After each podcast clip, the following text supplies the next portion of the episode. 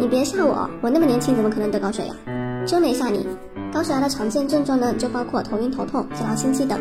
而现在呢，由于生活习惯和饮食方式的影响呢，很多青年人呀，他也会得高血压。建议通过改善生活方式来降低血压，包括低盐低脂饮食呀，控制体重呀，戒烟戒酒呀。